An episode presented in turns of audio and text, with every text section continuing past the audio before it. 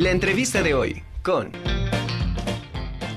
Regresamos a la conjura de los necios. Saludo con muchísimo gusto al maestro Óscar Alberto Silva Gómez, secretario académico de la Facultad de Derecho. ¿Cómo estamos, maestro? Un gusto tenerlo aquí en la conjura de los necios. Muy buenas tardes.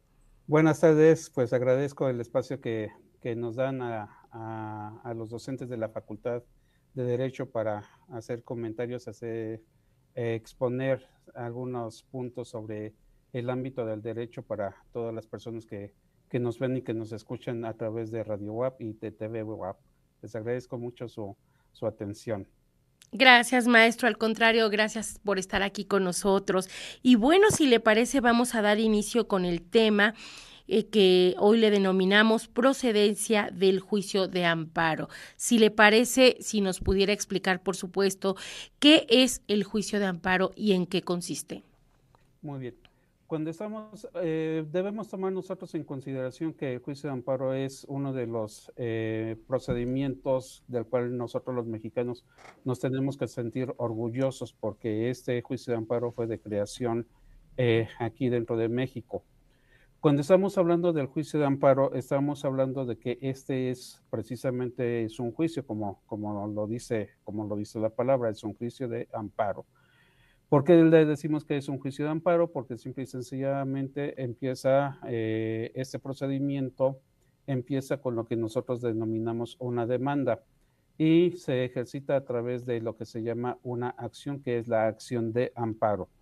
Este procedimiento de amparo se encuentra establecido en el artículo 103 y 107 de la Constitución.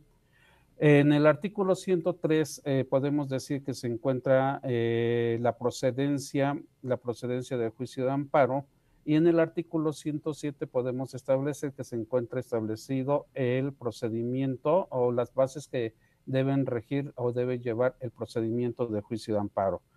¿Quién es el que promueve el juicio de amparo? El juicio de amparo es promovido única y exclusivamente por los gobernados los gobernados son los únicos titulares que pueden promover el juicio de amparo.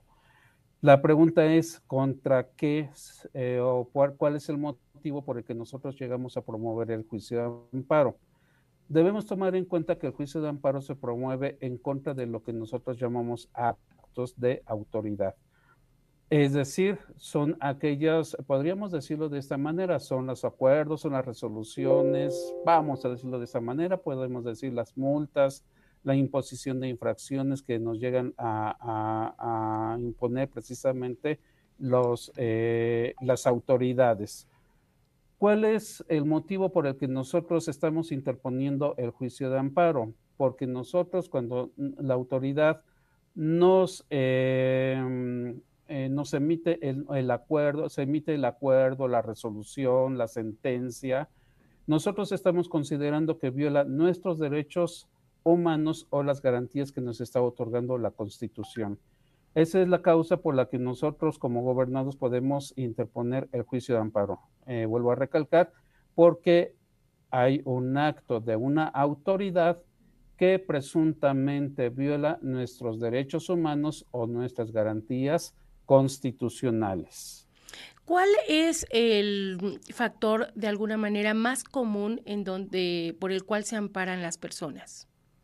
El factor más común por el que se amparan las personas, eh, vamos a decirlo de esta manera, tenemos dos tipos de amparos, eh, dos vías de amparos. ¿Cuáles son? La vía de amparo directo y la vía de amparo indirecto.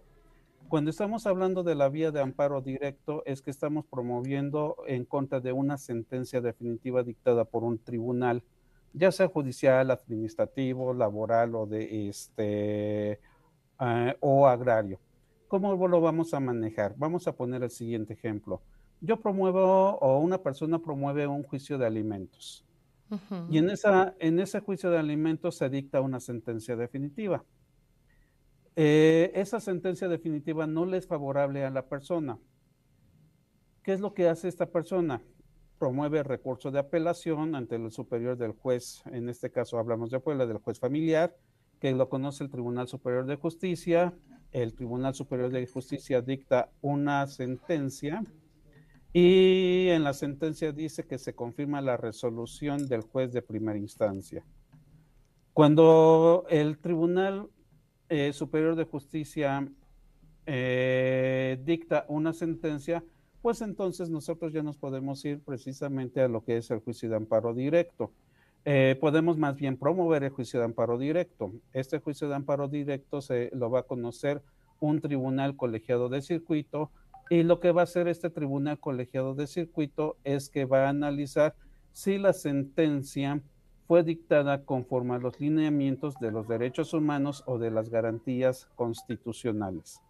Por otra parte, tenemos lo que es el juicio de amparo indirecto. En el juicio de amparo indirecto, este es conocido por los jueces de distrito. Voy a comentar brevemente, conforme a lo que nos está señalando la ley de amparo, en contra de qué procede. Nos está diciendo que procede contra las normas generales que han entrado en vigor, contra actos o omisiones de la autoridad que no sean tribunales, contra actos jurisdiccionales que no sean sentencias definitivas, contra actos de imposible reparación, actos que afecten a personas que no son partes en un procedimiento, contra las omisiones del Ministerio Público en el ejercicio de, la acción penal o el desistimiento de la acción penal y contra las autoridades que declinen de conocer eh, los asuntos que, nosotros los gobernados les, sujetamos a su conocimiento.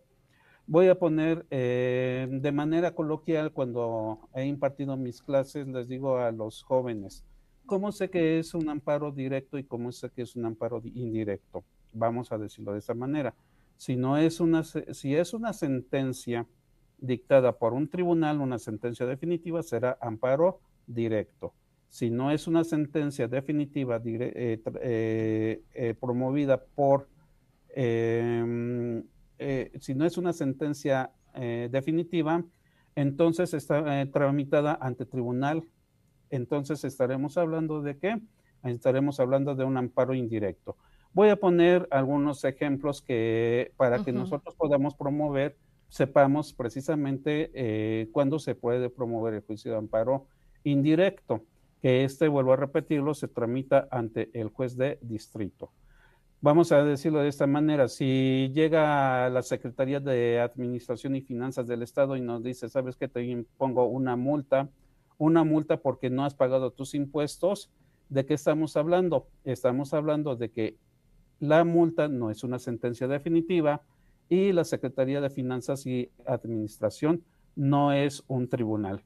Por lo tanto, nosotros podremos tramitar el juicio de amparo indirecto ante un juez de distrito. Puedo poner otros ejemplos, como por ejemplo los ejemplos más comunes, la multa, la multa que impone la Secretaría este, de Seguridad Pública Ciudadana por, por eh, manejar indebidamente.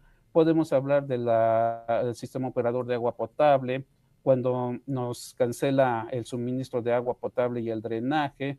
Podemos hablar de las clausuras de los, de los negocios todos estos, todos estos son tramitados, eh, todas estas eh, son resoluciones que emite una autoridad que no es tribunal. Y tampoco, y también nos podemos percatar que no son resoluciones, son acuerdos, son resoluciones que por la misma circunstancia, cuando, que cuando nosotros vemos que se ve afectados nuestros derechos humanos o, nos garantía, o nuestras garantías constitucionales, pues, ¿qué es lo que vamos a hacer? Vamos a tramitar un juicio de amparo indirecto ante tribunal colegiado, perdón, ante juez de distrito. ¿Y qué tiempo lleva este, este juicio de amparo para que en un momento dado pues tenga, sí proceda, ¿no? Como tal. Bueno, cuando nosotros eh, tenemos conocimiento de, de, la resolución que nos está causando agravio, nosotros tenemos 15 días a partir del momento, la regla general es que tenemos 15 días hábiles para tramitar ese juicio de amparo. Vamos a hablar precisamente de, voy a enfocarme un poquito más al amparo indirecto, que es de los amparos que más trámite tienen. Eh, lo mismo pasa con el juicio de amparo directo, pero enfoquémonos un poquito más al amparo indirecto. Eh, el amparo indirecto tiene 15 eh, días, nosotros como gobernados tenemos 15 días para tramitarlo. ¿Ante quién? Ante el juez de distrito. ¿De en qué, en qué momento? en el momento en que nosotros tengamos conocimiento de la resolución que nos está causando agravio. Eh, este procedimiento de amparo, ¿qué es lo que va a pasar? El juez de distrito recibe la demanda, analiza ¿sí? si esta demanda le puede dar trámite, es decir, eh, dice que no hay alguna circunstancia que no le permita eh, que no le permita no darle trámite, dice no hay motivo para no darle trámite, la admito, ordena a la autoridad responsable que rinda lo que se llama un informe justificado.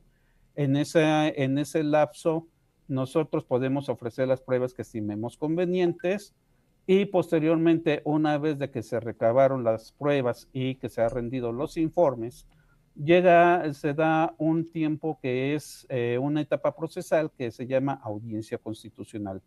En la audiencia constitucional, ¿qué es lo que hacemos? Eh, el juez analiza las pruebas, recibe las pruebas que se deban desahogar, se formulan alegatos y ordena que se dicte sentencia.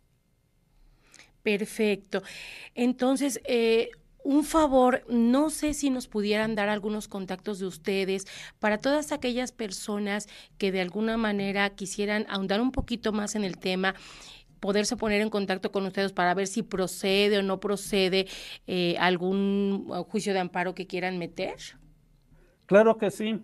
Pueden acudir, en este momento pueden ustedes acudir al Centro de Vinculación de la Facultad de Derecho. El Centro de Vinculación de la Facultad de Derecho es, eh, es un órgano de la misma facultad donde damos asesorías a los, eh, llamamos a las personas llamadas usuarias, para que acudan con nosotros y reciban, eh, expongan la problemática jurídica que tienen y se les dé una asesoría. Eh, en este momento pueden ustedes acudir al centro, de, al centro de vinculación que se encuentra dentro de la Facultad de Derecho en Ciudad Universitaria. Y son atendidos por docentes que tienen una gran capacidad, tienen una gran capacidad de eh, discernir y de realizar los trámites jurídicos que se tengan que hacer. Nuestro centro, nosotros nos encontramos muy orgullosos de nuestro centro de vinculación porque es eh, a donde llegan mucha gente que no tiene las posibilidades económicas, nos hace de conocimiento del asunto, les exponemos eh, qué es lo que podría tramitarse, qué es lo que se podría hacer. Si ellos deciden que llevemos a cabo el trámite, nosotros lo llevamos a cabo sin costo alguno, totalmente gratuito. Lo único que tienen que hacer es posiblemente pagar cualquier gasto que se erogue y ese pago eh, lo hace propiamente el usuario. Nosotros no recibimos ningún tipo de dinero, solamente nos enfocamos a gestionar, a apoyar a los usuarios para, eh, para la tramitación del asunto jurídico que tienen eh, con problemas. Perfecto. Pues de verdad, muchísimas gracias, maestro Oscar. Le agradezco mucho esta entrevista. Creo que es de mucha utilidad porque, bueno, en ocasiones eh, tenemos la intención quizá de meter un amparo, pero pues no, no estamos asesorados o capacitados para hacerlo. Y qué mejor que a través de ustedes de la Facultad de Derecho, del bufet jurídico gratuito de nuestra universidad, pues nos podamos acercar para que nos orienten y pues nos vayan dando el cauce a a, nuestro trámite. Muchísimas gracias, maestro. Le mando un abrazo. Muchas gracias. Buenas tardes y saludos a todo el público de la Conjura de los Necios. Buenas tardes y, y qué, qué, qué, gusto que nos den este espacio. Al contrario, muchas gracias a usted. Que, esté, que estén muy bien y que tenga una linda tarde. Hasta la próxima.